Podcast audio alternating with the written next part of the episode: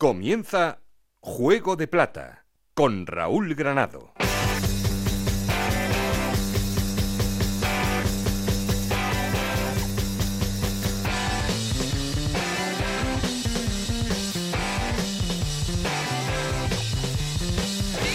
Hola, ¿qué tal? Bienvenidos a Juego de Plata, el podcast de Onda en el que os contamos todo lo que pasa en Segunda División.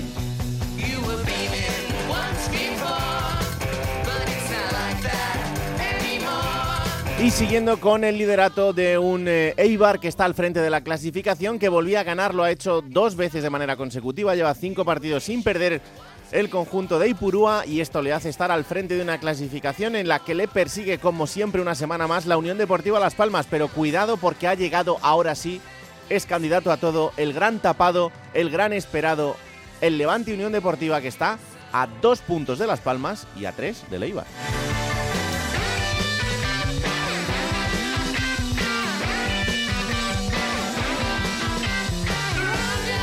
Sigue caminando el Burgos como puede después de otra victoria, después de frenar esa pequeña sangría en la que no había vuelto a sumar de 3 en 3 el conjunto burgalés y todo lo contrario el Deportivo a la vez, que ha vuelto a caer, ha vuelto a demostrar que en este tramo de la temporada no está siendo absolutamente nada fiable el conjunto de Mendizorroza, le hace ser quinto y sexto un Albacete que le ganaba al Leganés después de 11 partidos sin perder el conjunto pepinero, caía frente al conjunto manchego que se mete directamente en los puestos de playoff.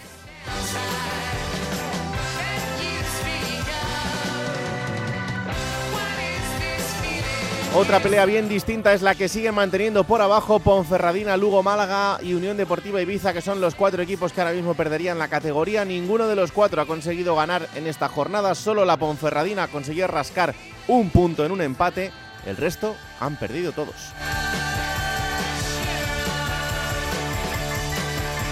Y una destitución de campanillas, la de Abelardo en el banquillo del Sporting. Le sustituye Miguel Ángel Ramírez, un desconocido para la afición española y sobre todo para la de Gijón, que luego intentaremos explicaros quién es. Pero en fin, ya sabéis que tenemos eh, muchas cosas que contaros, queremos seguir en contacto con vosotros, para eso tenemos un perfil de Twitter que es arroba juego de plata y un correo electrónico juego. Aquí conmigo está el auténtico cerebro de este programa, Alberto Fernández, con Esther Rodríguez en la producción. No estoy solo porque... Esto es Juego de Plata el podcast de Onda Cero en el que te contamos todo lo que pasa en Segunda División.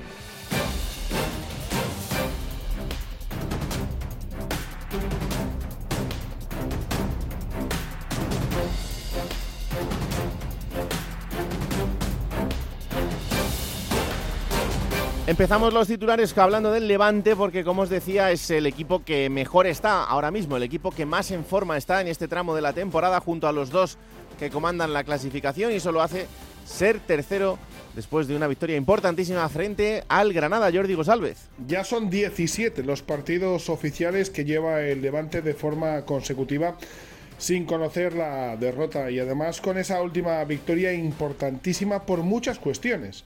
Eh, ya no solo porque se venció al equipo del Granada que está en la misma cuita que el Levante Unión Deportiva para el ascenso, sino por cómo se hizo en un magnífico partido y además en un partido marcado por las bajas que tenía el Levante Unión Deportiva, Iborra, Pepe Lu, eh, Brugué, tenía también a Johnny Montiel, tenía también en este caso a Robert Ibáñez y aún así el Levante rindió un grandísimo nivel.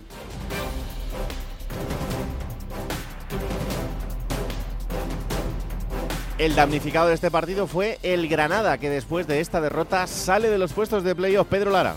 El Granada Club de Fútbol sigue sin levantar cabeza fuera de casa. Los rojiblancos solo han sumado hasta ahora una victoria lejos de los Cármenes. Fue en la primera jornada cuando vencieron por 2 a 0 al Ibiza en Camises. Justamente el Ibiza será el próximo rival del conjunto granadino en los Cármenes este próximo fin de semana. Para Paco López el equipo no ha conseguido vencer a domicilio por falta de acierto ante el portal contrario. No obstante, en el Ciudad de Valencia este pasado sábado el técnico rojiblanco llegó a reconocer la superioridad del Levante, equipo al que considera además uno de los grandes favoritos al ascenso a Primera División. Este mal de la falta de efectividad y de no ganar fuera de casa ha sido común a la época Carangue y también a la actual de Paco López. Para paliar esta falta de efectividad, el Granada negocia con el Valladolid la cesión del delantero israelí Sean Weisman, que podría llegar incluso esta misma semana a la ciudad de la Alhambra.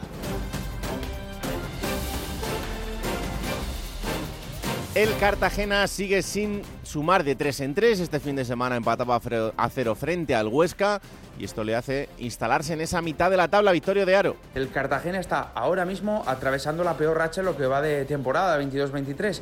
Cinco partidos en liga sin ganar, pero sobre todo sin marcar. Es verdad que en el empate contra el Huesca del pasado fin de 0-0 le faltaron cositas, sobre todo arriba.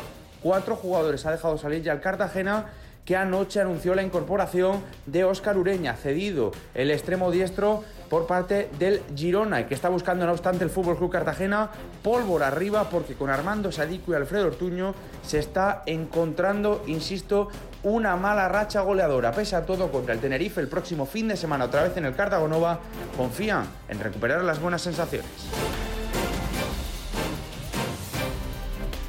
Y el Tenerife acumula cuatro empates seguidos, siguen fuera de la zona de descenso, pero eso sí, todavía muy cerquita y sin poder descuidarse mucho, Yendi Hernández. Son eh, cuatro jornadas eh, sin ganar para el Tenerife y por medio la eliminación en Copa en Pontevedra. El nuevo presidente canario, Paulino Rivero, reforzaba a Ramis en el banquillo pese a los eh, resultados. Sin embargo, el descontento popular va en aumento y el equipo ha perdido sus pilares principales, la fortaleza defensiva y el estilo práctico. La cantidad de lesiones musculares, casos de José León, José Ángel Jurado, Modauda o Waldo Rubio están limitados imitando a los del Heliodoro. Además, los delanteros Enrique Gallego y el Adi Zorrilla no andan especialmente inspirados.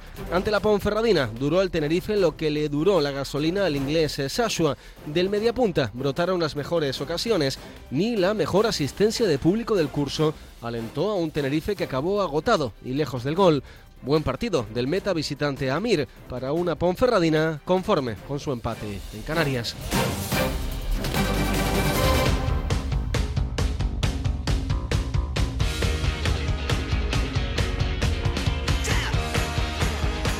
Como siempre, empezamos poniendo en orden resultados y clasificación. Hola Esther Rodríguez, ¿qué tal? Muy buenas. Hola Raúl. Cuéntame estos resultados después de la jornada número 23. Oviedo 1, Alavés 0, Cartagena 0, Huesca 0, Ibiza 1, Las Palmas 2, Villarreal B 2, Zaragoza 3, Tenerife 0, Ponferradina 0, Racing de Santander 2, Sporting de Gijón 0, Levante 3, Granada 1, Eibar 2, Málaga 1, Mirandés 2, Lugo 0, Burgos 2, Andorra 1 y Albacete 1, Leganés 0. Y con estos resultados, ¿cómo queda la clasificación? Pues es líder el Eibar con 43 eh, puntos, le sigue con 42 Las Palmas, abre los puestos de playoff de ascenso el Levante con 40 puntos, tiene 38 el Burgos, 37 el Alavés y suma 36 el Albacete cerrando esos puestos de playoff. Es séptimo el Granada con 35 puntos, suma 33 el Leganés, los mismos que tiene el Cartagena. Es décimo el Andorra con 32 puntos, le sigue el Mirandés con 30, suma también 30 puntos el Huesca, los mismos que el Oviedo.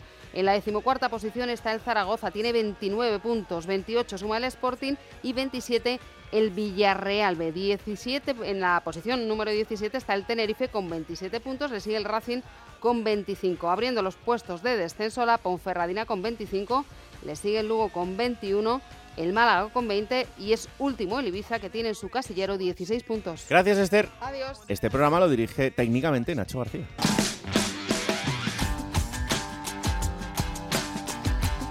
Juego de Plata el programa que puedes escuchar a cualquier hora del día. Hola Alberto Fernández, ¿qué tal? Muy buenas. Hola Raúl, ¿qué tal? Muy buenas. Otro fin de semana en la primera jornada de la segunda vuelta de esta segunda división, que ya se lleva a cabo, en la segunda jornada de la segunda vuelta, eh, y en el que los dos equipos de arriba siguen siendo los mismos, pero en el que yo estoy empeñado en ver a un Levante que creo que le falta muy poquito para estar ahí ocupando esas posiciones. Bueno, ha dado un golpe sobre la mesa. La victoria ante el Granada era el partido de la jornada, lo solventó bien, porque le entraron dudas con, el empate del, Granada, pero luego demostró la, amplitud de plantilla que tiene, ¿no? El fondo de mm. armario que tiene Javi Calleja en el Levante. Pero fíjate, eh, una muestra de, lo apretado que está todo es que el Alavés el viernes, eh, si hubiera ganado, se hubiera colocado segundo en puesto de ascenso directo y ha acabado quinto al final, la jornada, ¿no? Por una simple derrota. Eh, sale el Granada, ya lo has hablado con Pedro, pero el que ganase del Albacete le gané se metía en playoff, ganó el Albacete y el Albacete está en playoff con muchísimo mérito, el conjunto de Rubén Alves. Y por abajo yo creo que la victoria de más mérito es la, que cosechó el Racing. Es verdad que ahora, toro pasado, ves que el Sporting ha cambiado de entrenador, ya no está Velardo, hizo un mal partido, pero era difícil eh, plantearlo y lo hicieron muy bien. En el Sardinero fue un fortín, estuvo lleno, por cierto, un grandísimo ambiente en, bueno, un partido entre dos aficiones que hay buena relación aunque hay cierta rivalidad.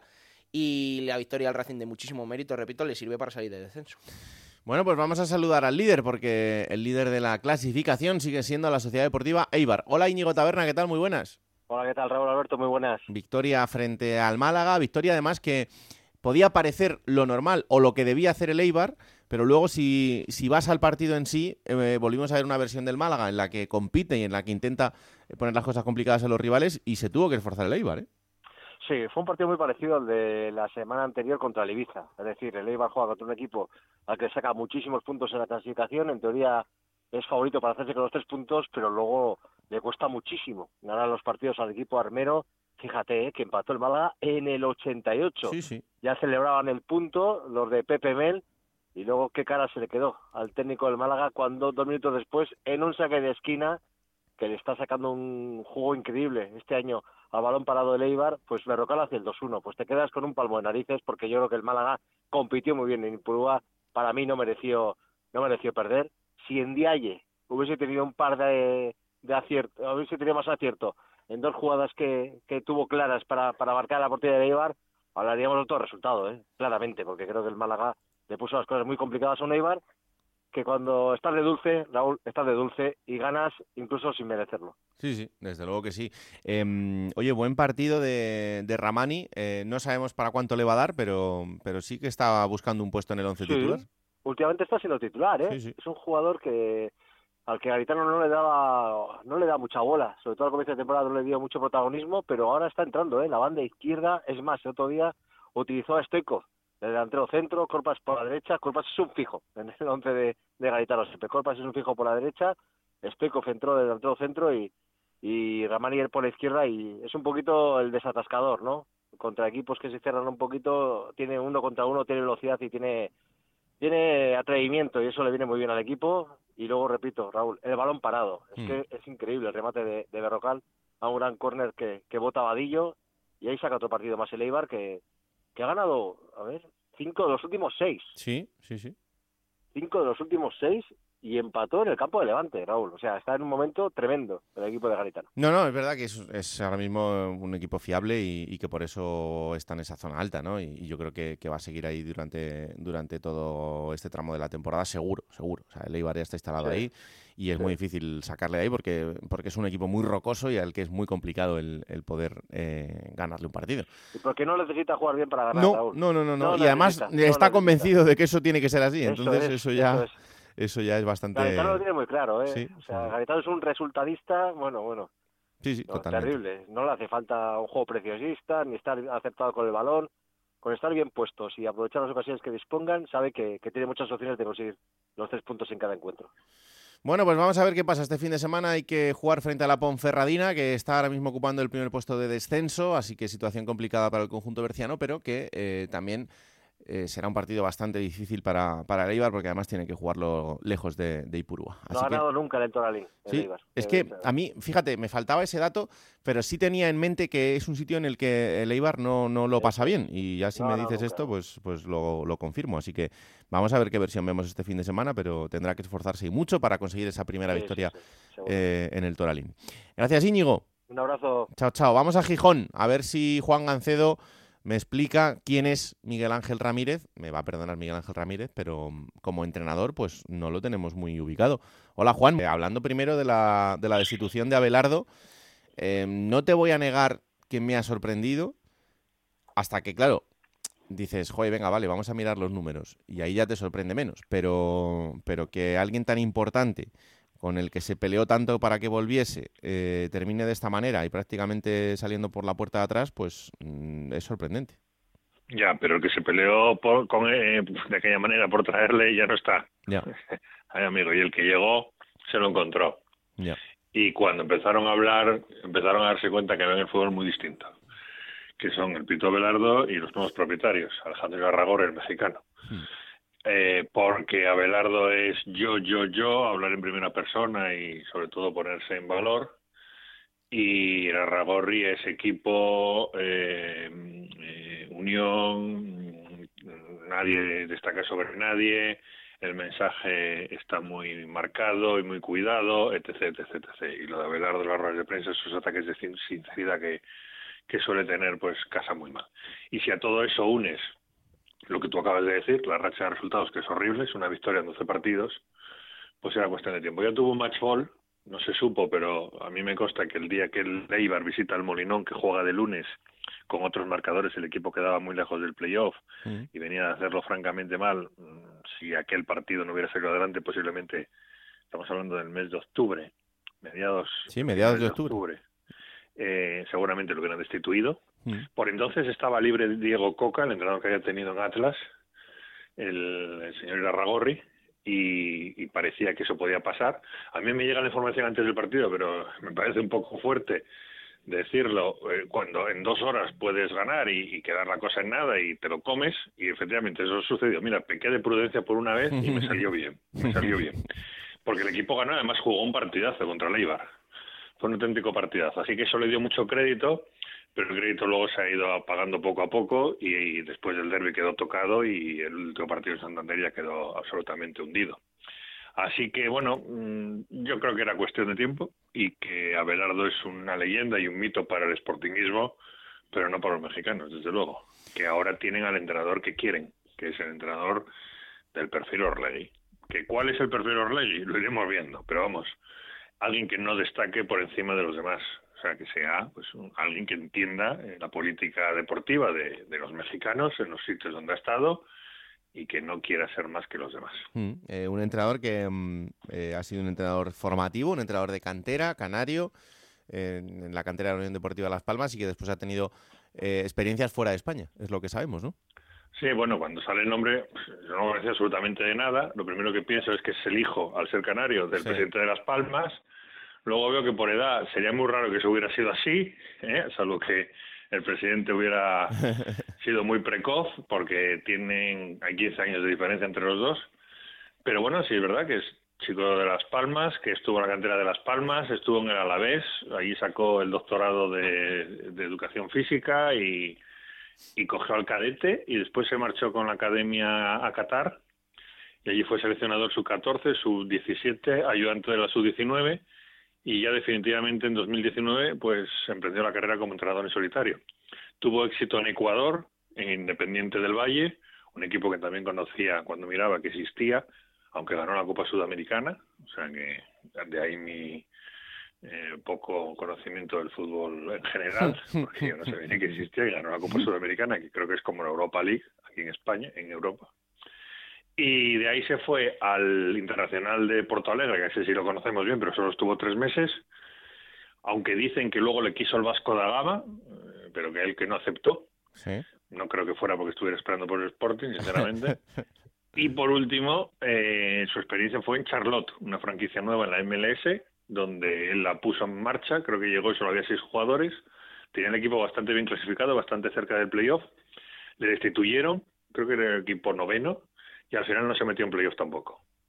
Con lo cual, bueno, pues mm, es su primera experiencia, desde luego, profesional en España, profesional, y él ha dicho en algunas entrevistas que tuvo ofertas de la Liga Smartbank, perdón, de la Liga de la Liga Santander, Oh, este pasado verano. Bueno, bueno, curioso.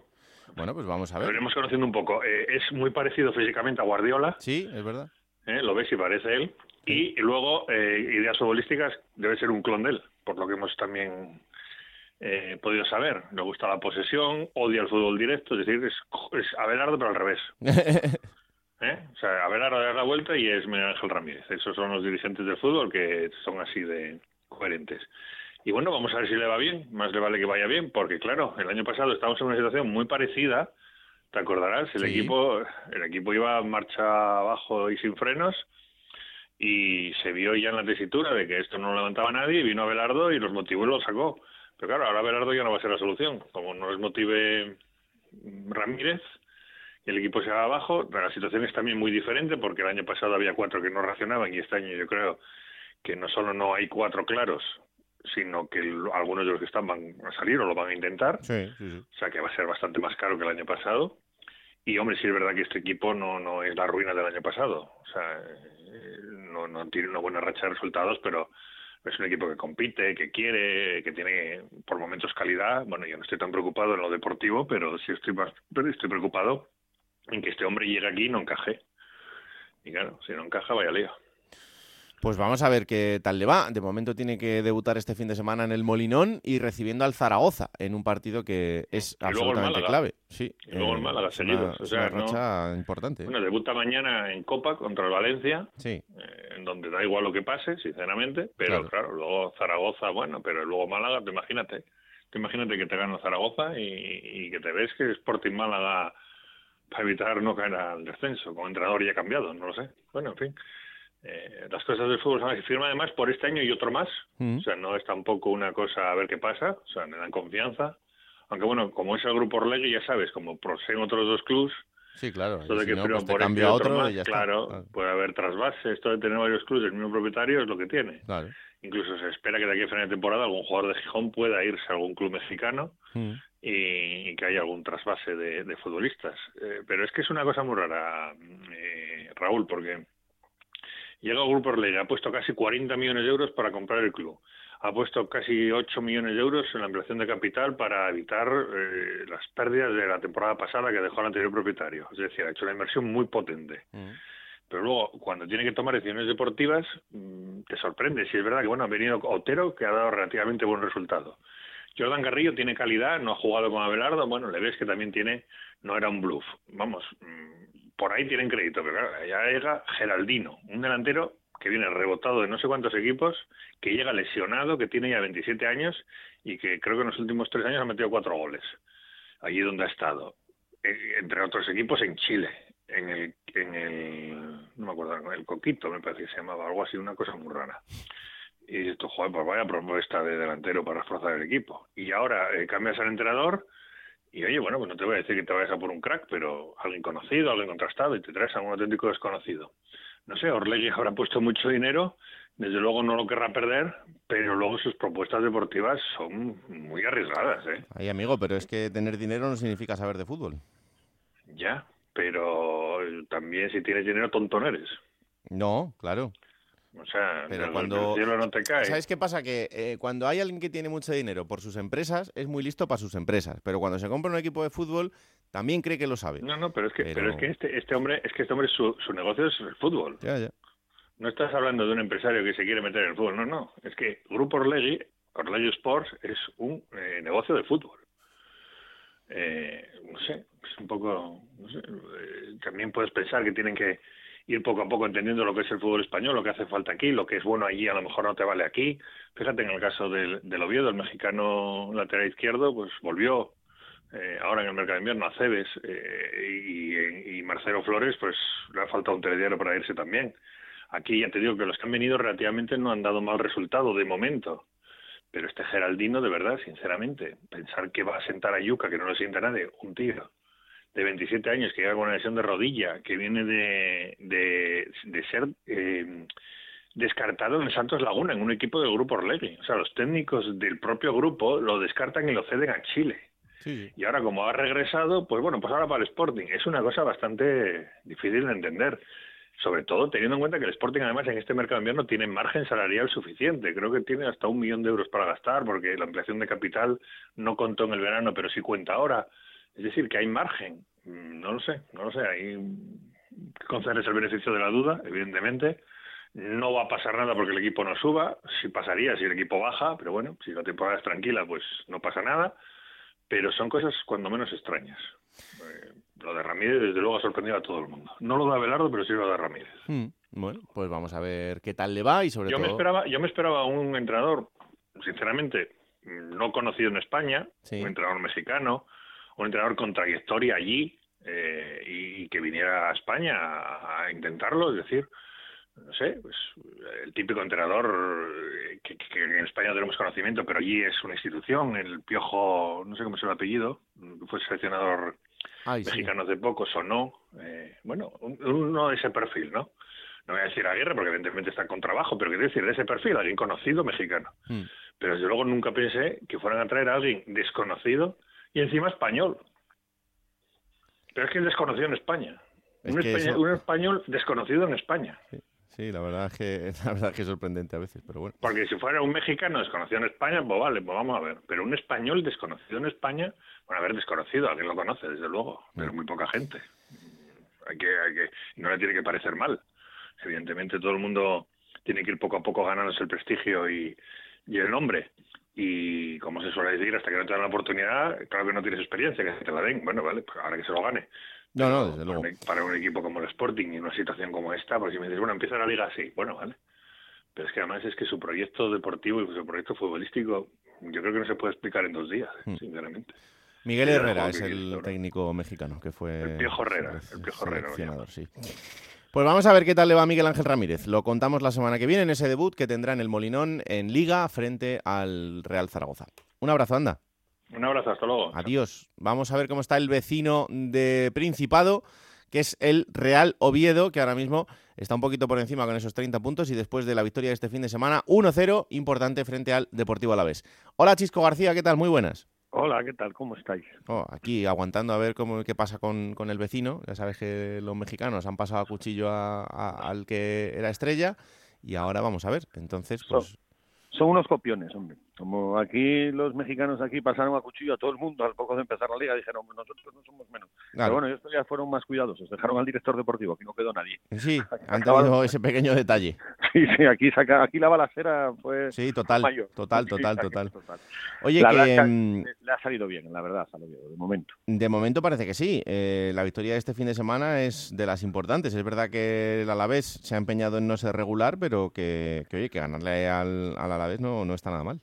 No, lo que pasa es que el Oviedo sí se ha convertido en un equipo muy regular en casa, porque desde la llegada de Cervera no ha perdido, no es que no haya perdido, no ha encajado gol, ha ganado todos los partidos 1 a 0, menos el empate contra Las Palmas, y que además yo creo que ese partido fue probablemente uno de los que más mereció ganar el, el Oviedo. La verdad es que el equipo, bueno, pues con la manera de ser que tiene Álvaro Cervera y con el estilo que tiene, que además no engaña a nadie, que a mí es algo que me tiene perfectamente encantado de la vida, es decir, es un entrenador que hace lo que dice, no él no él no bromea, él dice, "No, mira, yo bonito no sé, no voy a jugar." Y yo hay una frase buenísima del viernes cuando acaba el partido dice, "Es que yo soy un entrenador apretadito, no a mí no a mí lo que me gusta es que, que no me llegue mucho a mi portería y entonces pongo gente para evitarlo."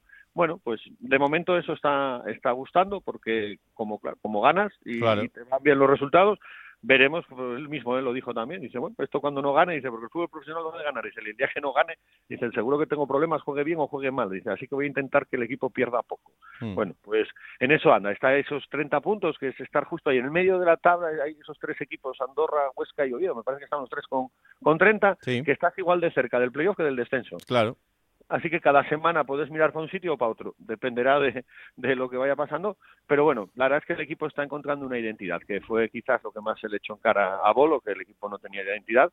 Y con Álvaro eso, bueno, pues era fácil de, pensar que podía llegar, pero incluso yo creo que ha llegado más rápido de, lo previsto. Mm. Oye, Huesca Oviedo, el eh, próximo fin de semana, este partido también es eh, importante para los dos mucho y también con las connotaciones del reencuentro del Oviedo con Ciganda, porque bueno, que no hay que, que, es un entrenador que, que ha dejado muy buen recuerdo, que, que no se entendió muy bien su, salida y cómo y cómo se gestionó todo aquello, que no, no estuvo muy allá. Y sí, lo, la verdad que lo están haciendo bien los dos, ahora mismo están, pues eso, pues el que gane va a salir mirando para el playoff, el que pierda va a tener que estar mirando para abajo y si empatan pues van a seguir mirando sin saber muy bien hacia dónde, ¿no? Están en el medio. Bueno, yo creo que, que, el Oviedo no va a cambiar nada porque, porque no, lo, no lo puede hacer, va a tener la baja de Borja Bastón, que eso sí es mucho tener de, como baja, también de Hugo Rama, que se lesionó, David Costas, que tampoco está, y ese es el gran hándicap que tiene Álvaro Cervera, que es el que llegó no ha tenido nunca toda la plantilla y son es que no sé me pierdo a la hora de contar lesiones eh, además raras musculares de golpes de no sé cosas muy extrañas las que le está pasando a Oviedo pero bueno con todo y con ello van sacando adelante los partidos él se va adaptando a, lo que tiene disponible cada semana y con ello compite y si no pues echa mano de gente de casa se ha consolidado Abel Bretones como lateral izquierdo Mangel un medio centro que nadie contaba con él ahora le está dando también muchos minutos y están a punto de cerrar su renovación y pues todo va bastante bien. La verdad es que para qué nos vamos a engañar, quitando el tiempo, que hace mucho frío, pues va todo fantástico. Bueno, pues ojalá que siga siendo así. Vamos a ver qué pasa este fin de semana en ese buen partido que vamos a ver entre Oviedo y Huesca y, y la semana que viene lo contamos. Un abrazo, anda. Collaros mucho. Chao, chao. Chao. Vamos hasta Aragón, a ver cómo están los dos equipos que, eh, oye, los dos han sumado. El Zaragoza de 3 en 3 le ganó al Villarreal B 2-3 y el Huesca que empataba a cero frente al Cartagena. Hola Rafa Feliz, ¿qué tal? Muy buenas. Hola, muy buenas. Pues eh, la verdad que el empate del Huesca ha dolido mucho en la capital orcense y en Aragón porque el equipo no acaba de funcionar, sobre todo fuera de casa, y menos mal que está amarrando lo que tiene en casa porque de lo contrario estaría pasando muchos apuros en este momento el Huesca, que en principio no es que lo dijesen claramente, que aspiraban al ascenso, pero sí a intentar estar en los playoffs del ascenso a primera división y de momento el equipo fuera de casa no está funcionando, aunque bien es cierto que claro, los partidos de casa lo están solucionando y de momento hace que esté ahí en esa situación en la tabla. El próximo domingo, como ha dicho Chisco, ante el Oviedo, en la doble confrontación aragonesa-asturiana que va a haber y, y por lo tanto pues ilusionados en seguir con la racha en casa y más cuando hemos escuchado a Chisco y estar muy satisfechos de bajas como la de Borja Bastón, que siempre es un hombre peligroso para, para el Huesca. Hmm, evidentemente, eh, porque como tú bien decías, vais a ser protagonistas eh, aragoneses y asturianos, porque los dos equipos se van a medir en, eh, contra los otros dos, los cuatro entre ellos, y el Zaragoza, con esa victoria del fin de semana contra el filial del conjunto amarillo, que era importantísima, si le gana el Sporting, se va a poner en buena situación también. Pues sí, la verdad que sí, si gana el Sporting se pone ya pensando en la posibilidad eh, tanto Escriba como Cordero, el entrenador y director deportivo, están diciendo que no descartamos nada y que si se gana en Gijón, pues que todavía mirarán con muchísimo más optimismo al futuro de cara a situarse en la mejor manera posible. Será baja una vez más el próximo domingo Simeone, el pequeño está con problemas de espalda de lumbares, es baja para tres semanas y evidentemente ante el Sporting tampoco va a jugar. Sin embargo, Escriba va a recuperar jugadores como Luis López o Grau porque estaban sancionados el pasado fin de semana y podrá contar ya con ellos. Razón posiblemente ya sea titular porque hasta ahora estaba recuperándose de su lesión y el otro día, en la segunda parte cuando salió, ya viste lo que pasó, que dio la vuelta totalmente al partido con su gol y con sus jugadas y el equipo fue para arriba. Ahora mismo para la afición es un ídolo el zaragozano que está en un gran momento de forma. Caso contrario es el de Guaye, que todavía no ha logrado marcar ni un solo gol con el Zaragoza y además si el Zaragoza no asciende eh, tendrían que tenerlo un año más y en caso de ascender tendría que pagar 3 millones a su equipo. es decir... No sé qué es peor, ¿eh? por eso, por eso te digo, que fíjate tú, mantener un año más como no marque goles ya rápidamente porque oportunidades no le están faltando, el otro día fue titular y volvió a no, a no marcar y la verdad que no que no está atravesando un buen un buen momento como sí que lo está haciendo el equipo y sobre todo la afición que sigue partido tras partido al Zaragoza el otro día en Villarreal fueron muchísimos los aficionados y para Gijón tampoco se descarta que haya muchos seguidores del Zaragoza no tantos como el otro día que puedan acercarse hasta Gijón para animar al equipo de Espriva.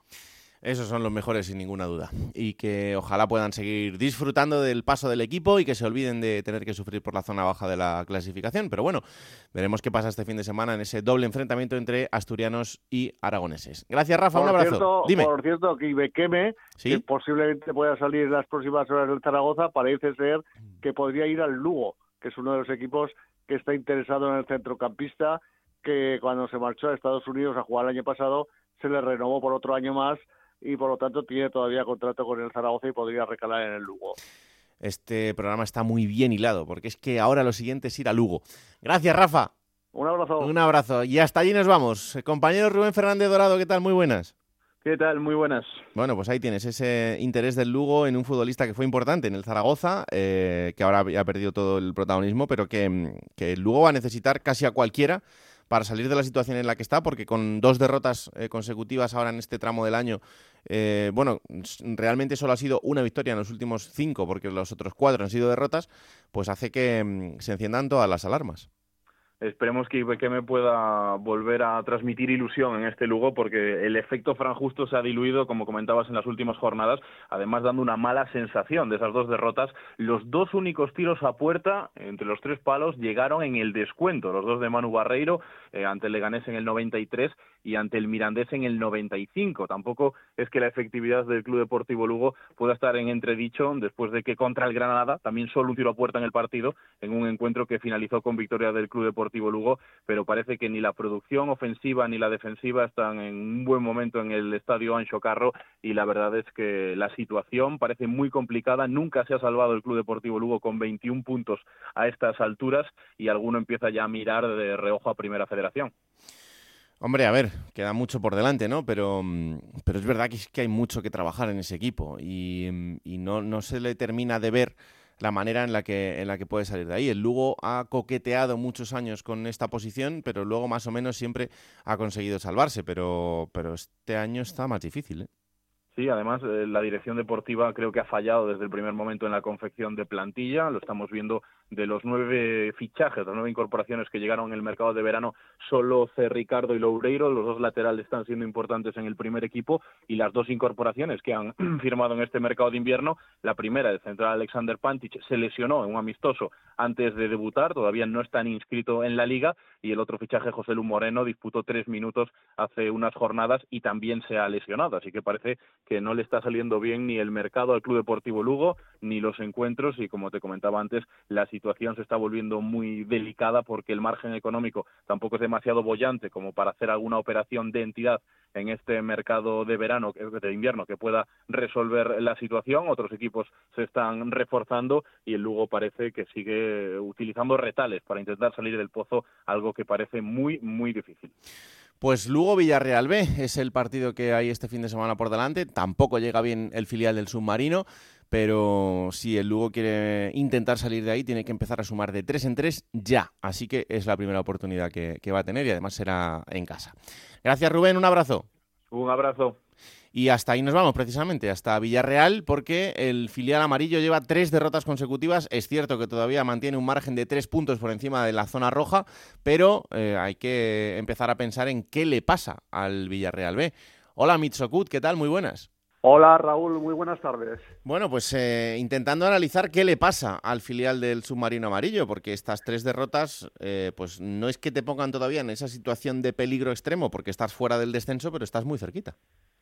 Sí, bueno, han sido partidos bastante disputados, bastante competidos, que ha acabado perdiendo el, Villarreal B ante la Unión Deportiva Las Palmas, ante la Ponferradina y este último ante el Real Zaragoza, partidos que en algunos casos pues tenía en su mano, tenía su alcance para llevarse al menos un punto y ante el Zaragoza el pasado fin de semana llegó a ir ganando por 2 a 0 al, descanso. Yo creo que la falta de experiencia en este tipo de partidos con, con, filiales de por medio, pues se nota bastante y el Real Zaragoza además eh, eh, tuvo un comportamiento extraordinario el pasado fin de semana, alentado también por su afición, que mm. acudió en gran número al Estadio de la Cerámica, pues eh, consiguieron entre todos remontar un partido que, que ganó merecidamente el conjunto de Fran Escribá pero que el Villarreal llegó a ir ganando por 2 a 0 y no olvidemos que al principio de la segunda parte los amarillos tuvieron una clarísima ocasión para ponerse con 3-0 arriba con un, eh, una ocasión de Carlo Adriano que se fue fuera por poquísimo y luego llegó el primer gol del Zaragoza que metió en el partido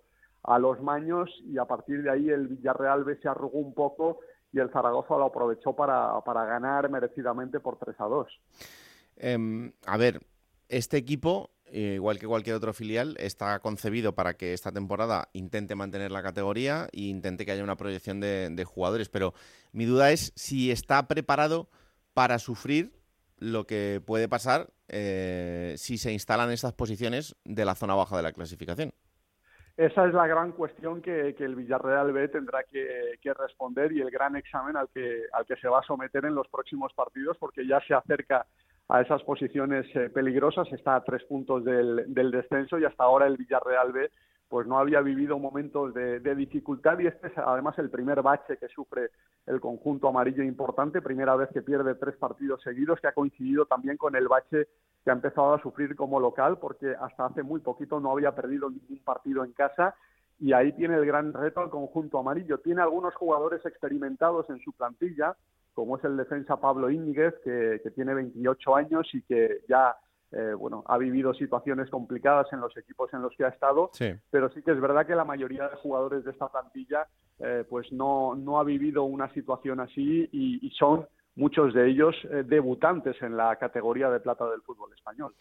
Bueno, pues vamos a ver lo que pasa este fin de semana ante un partido importantísimo, ya lo decíamos, para el Lugo, Lugo Villarreal B, pero también para el filial del conjunto amarillo, porque, bueno, si frena esa racha de derrotas consecutivas, puede volver a estar en buena, en buena sintonía. Así que vamos a ver qué, sucede.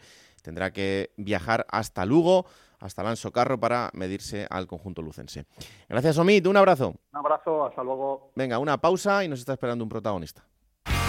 Seguimos en Juego de Plata con Raúl Granado.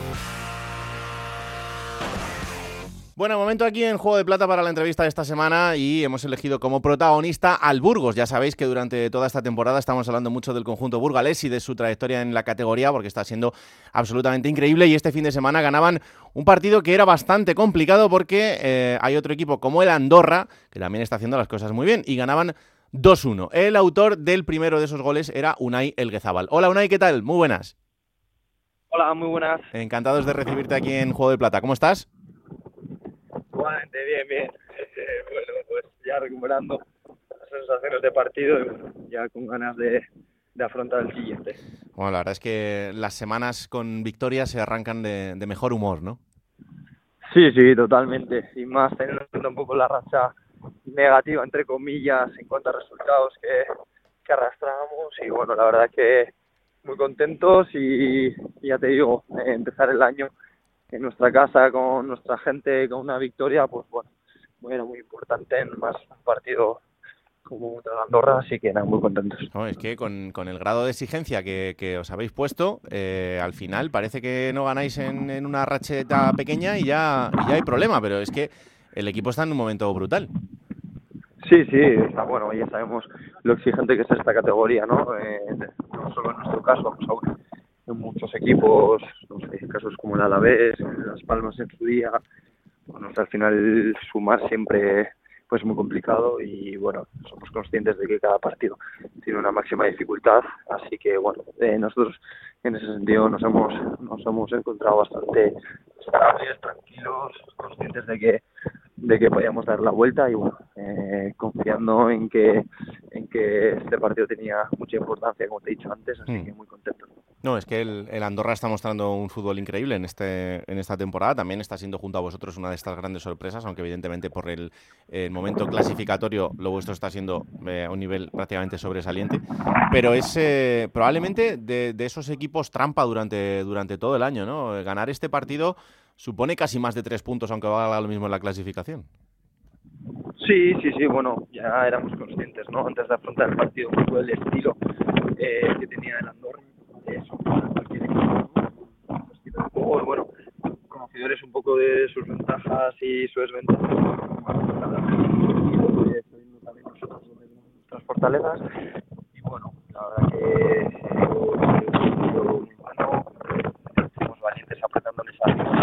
Hmm. Como te he dicho anteriormente, al final es una liga muy igualada y, bueno, de hecho de ganar, pues, bueno, te voy a pedir un poco que mm, a ver si podemos evitar ese, ese viento que, que suena demasiado en esta, en esta comunicación o, o, algo así, porque parece que, que, se nos está complicando un poco más la comunicación en este, en este punto de la entrevista. Em, y hablábamos, Unai, de, del, del momento del equipo, ¿no? Eh, al final eh, el veros arriba durante tantas jornadas seguidas y que, esto sigue siendo así, pues yo creo que también eh, implica que, que, la evolución anímica del equipo desde eh, conseguir el ascenso, llegar a la categoría, aterrizar, ver dónde estáis y, y cómo, cuál está siendo el, rendimiento, em, hace que, que la dinámica sea como la que es, ¿no?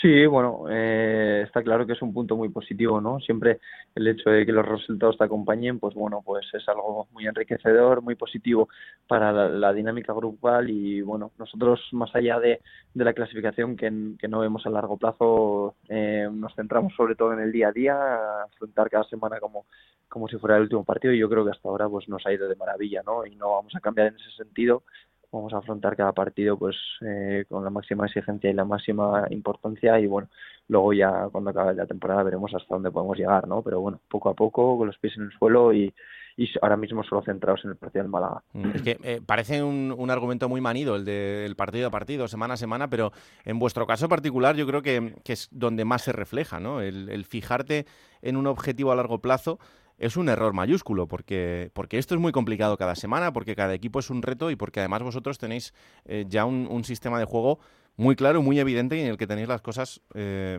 meridianamente claras de cómo hay que hacer para, para seguir sumando puntos. Sí, eh, está claro, ¿no? Desde que desde que vino el entrenador, pues tenemos bastante claro un poco el estilo, ¿no? Eh, ya todos los jugadores que han venido pues eh, se han adaptado a las mil maravillas a, ese estilo, es un estilo muy marcado, con unas bases muy asentadas y bueno, a partir de ahí, pues bueno, eh, como te he dicho anteriormente, ¿no? más teniendo en cuenta la exigencia de la liga, que cada rival cada rival pues es, es muy complicado, ¿no? Cada, cualquiera te puede ganar y, y bueno, como te he dicho, no, no es ningún tópico ni mucho ni mucho menos eh, sino el mero hecho de cómo afrontamos nuestro día a día y cada semana, ¿no? Eh, darle la máxima importancia y, y luego ya te digo, creo que mm, hacer cabalas eh, a largo plazo sería un error por nuestra parte, así que eh, lo único que depende de nosotros es afrontar cada semana con la máxima exigencia, intentar ganar los tres puntos y luego ya a final de temporada ya, si hay que hacer matemáticas, pues ya, ya las haremos. Mm. Y con, con, una afición que, que, os pone a volar, porque es jugar en casa, pero, pero también cuando lo hacéis fuera, ¿no? Yo tuve la oportunidad de estar en Mendizorroza en, en el desplazamiento a Vitoria y, sí, es cierto que hay eh, una relativa cercanía entre las dos ciudades, pero, pero ver a, esta gente cómo va detrás y, y cómo eh, os lleva en, en volandas en los partidos, para el futbolista debe ser un plus importante. Sí, sí, lo he dicho en mil ocasiones. Ya se nos agotan los calificativos, ¿no? O sea, es una maravilla jugar en casa, jugar fuera de casa. En casa está claro que obviamente hay un mayor, respaldo y, jugar cada fin de semana en el plantío es una maravilla, pero, pero como tú bien has dicho, ¿no? Hemos tenido muchas salidas, ya sea cerca, pues en Santander, en Gijón, eh, no sé, eh, pero es que luego también al final te pones a analizar partidos que hemos jugado fuera en las islas o no sé en Villarreal por ejemplo y es que y es que nos respaldan continuamente o sea es que es una maravilla de afición y, y siempre lo hemos dicho parece un tópico pero pero ellos van a tener un papel muy importante este año y porque la verdad que nos empujan, nos, nos ayudan a, a, afrontar esos, esos últimos esfuerzos pues con un plus, ¿no? Y ojalá pues de la mano de todos pues podamos hacer hacer un año bonito. Yo quería preguntarle, Raúl, a Unai o la Navi, muy buenas. Eh, ¿Cómo vivís en el vestuario eh, la sensación de la, de la clasificación? Habéis hecho una prácticamente toda la primera vuelta eh, fabulosa, habéis estado ahí arriba, lleváis ya varios partidos, habéis vuelto a ganar ahora, que eso da un soplo de aire a, a todos, pero a título interno, ¿cómo lo lleváis vosotros? Porque bueno, fuera de, todos los focos, hablas con cualquier miembro de otros clubes que están en segunda división y te dicen, bueno, el Burgos supongo que en algún momento caerá, ya caerá el Burgos, ya caerá. Y no caéis, ¿no? No sé si eso a vosotros os motiva un poco más para decir, vamos a darle eh, la razón a los que creen en nosotros y a, a quitársela a los que piensan que en algún momento vamos a bajar los brazos. Sí, bueno, ahora mismo lo vivimos un poco la historia de David contra Goliat, ¿no? Sabemos un poco pues eh, los grandes equipazos que hay con todo el presupuesto que, que manejan, eh, grandes jugadores que, que contemplan esas plantillas, ¿no? Pero bueno, eh, como te he dicho anteriormente, eh, ahora mismo creo que ceñirnos o fijarnos en la clasificación sería un error por nuestra parte. Creo que estamos haciendo muy bien las cosas en cuanto a competir cada fin de semana, ya sea eh, un rival que esté arriba en la clasificación o otro rival que esté abajo. Para nosotros, cada tres, pues, eh, cada partido, esos tres puntos son vitales. Y bueno, luego, pues al final creo que no puedes estar exento de lo que pueda hablar la gente, ¿no? Siempre, pues te llegan cosas, pero pero creo que tenemos que evadirnos de, de todos los rumores de la clasificación y cábalas y centrarnos solo en lo que depende de nosotros, que es afrontar cada fin de semana eh, bueno, de la mejor manera posible, eh, intentar sacar los tres puntos y a partir de ahí, como te he dicho anteriormente, ¿no? Veremos si, si nos colamos en esa fiesta que dice el míster hasta final de temporada o, o hasta dónde llegamos, pero vamos, con la máxima ambición, pero también con los pies en el suelo, ¿no? Oye, ¿y el míster cómo, cómo lo veis? Porque estáis con Julián Calero, que durante la temporada pues se ha hecho viral, ¿no? Por algunas frases o algunos momentos que ha dejado en la rueda de prensa. No sé si le veis ya como un entrenador mediático o esto él lo lleva con total naturalidad. Nah, nah. Siempre tiene coletillas y frases que, que luego son un poco anecdóticas en el vestuario, pero nada, ya con toda la naturalidad, la, la del mundo y bueno, de la mejor manera posible, ¿no? Eh, él, como te he dicho antes, eh, tiene una idea muy clara, unas bases muy asentadas y, y creo que en ese sentido nos ha, nos ha empapado y nos ha enganchado a todos de adaptarnos a su estilo, de creer en su estilo y creo que nos está llevando a buen puerto, ¿no? Así que a partir de ahí, pues a muerte todos. El director deportivo más pesado, ese es más de, de, de dar alguna charlita, de contar sus batallitas y todo eso, eso le gusta mucho a Michu. No, no te creas, ¿eh? porque nosotros la verdad que, que se queda muy al margen, Sí. siempre desde su buen hacer y desde, desde darnos consejos tanto en los partidos como en el día a día, pero la verdad que, que es, un, es un chaval muy tranquilo y vamos, se suma todo lo que puede y más y la verdad que eh, ya no solo él, el mister, creo que la familia que estamos formando aquí en el club, en el cuerpo técnico, el equipo, creo que es lo que nos está llevando a estar donde estamos hoy en Mm. día, ¿no?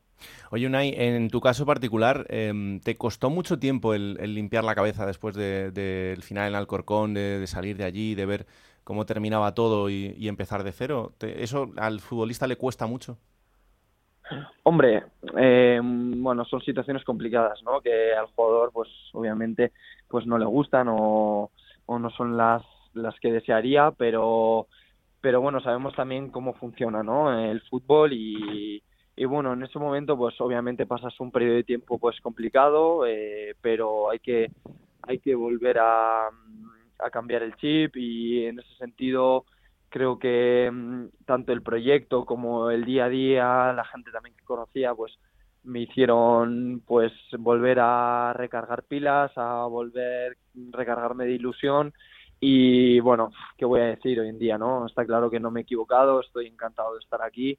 Obviamente son decisiones difíciles que hay que tomar en su momento, pero pero vamos, encantado y feliz de la vida de, de estar donde estoy hoy en día, ¿no?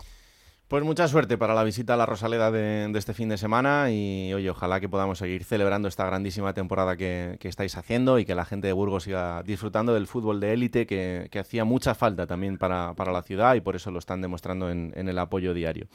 Unai, un placer Muy esta bien. charla y, y que vaya todo muy bien, ¿vale? Un placer a vosotros, muchas gracias. Un abrazo. Un abrazo.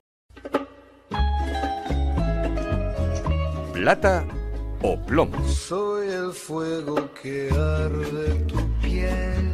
A ver, ¿cómo está la cosa? Bueno, vamos a empezar por la plata. Venga.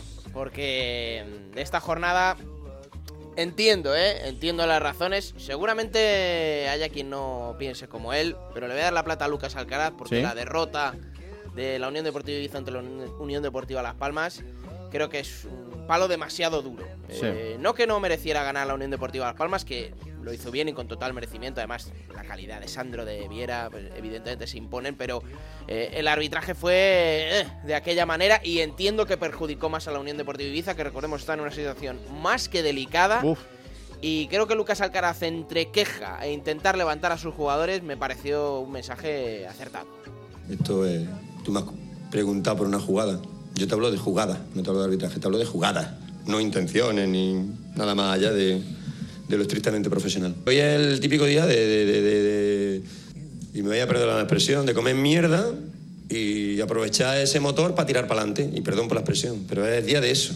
Es día de, de decir, oye, vamos últimos, nos van a pasar cosas así, porque cuando vas último te pasan cosas así, pero eso tiene que ser el combustible como un refrendo al partido, porque si hubiéramos hecho una mierda de partido, pues no hubiéramos merecido nada, no podíamos reclamar nada.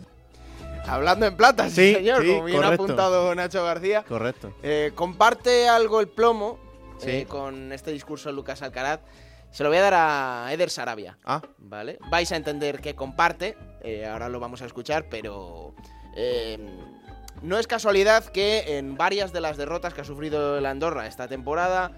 Sarabia siempre argumenta un factor suerte o factor fortuna por parte del rival. Eh, me parece un poco falta de autocrítica por parte del entrenador de la Andorra, que ya hemos eh, hablado aquí de lo mucho mérito que tiene lo que está haciendo con esa plantilla.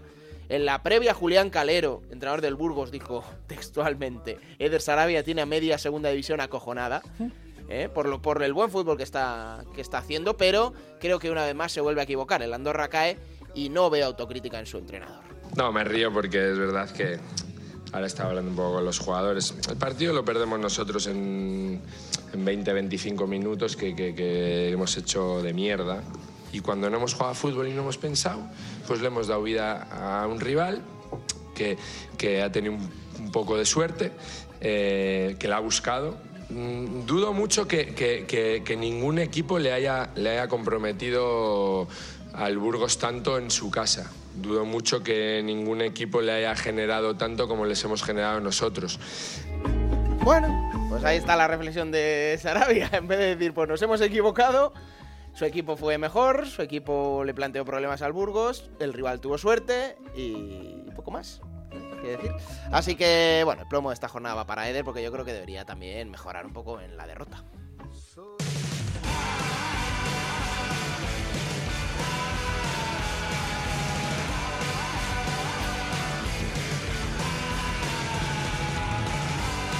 Pues después de otro alarde de sabiduría por parte de Alberto Fernández en el que reparte y sacude eh, a igual parte, vamos con los horarios de la próxima jornada que será la número 24. Y que va a empezar el viernes 20 de enero a las 9 de la noche, 8 hora insular, Unión Deportiva Las Palmas, Mirandés. Para el sábado, 4 y cuarto de la tarde y dos encuentros, el Málaga Burgos y el Ponferradina Eibar. A las 6 y media, el Granada recibe a la Unión Deportiva Ibiza. A las 9 en Mendizorroza, el partido entre el Alavés y el Racing de Santander. Para el domingo, a las 2 de la tarde en Butarque, el Leganés recibe al Levante. A las 4 y cuarto hay dos partidos más, el Cartagena-Tenerife y el Sporting de Gijón-Zaragoza.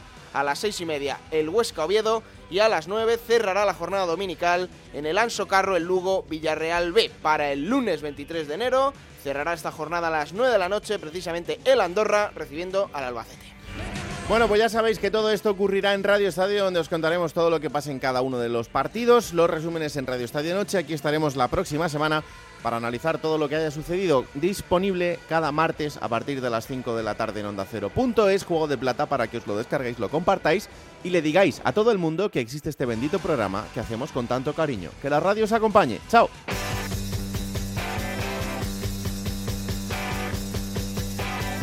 Raúl Granado, Alberto Fernández, Ana Rodríguez. Juego de Plata.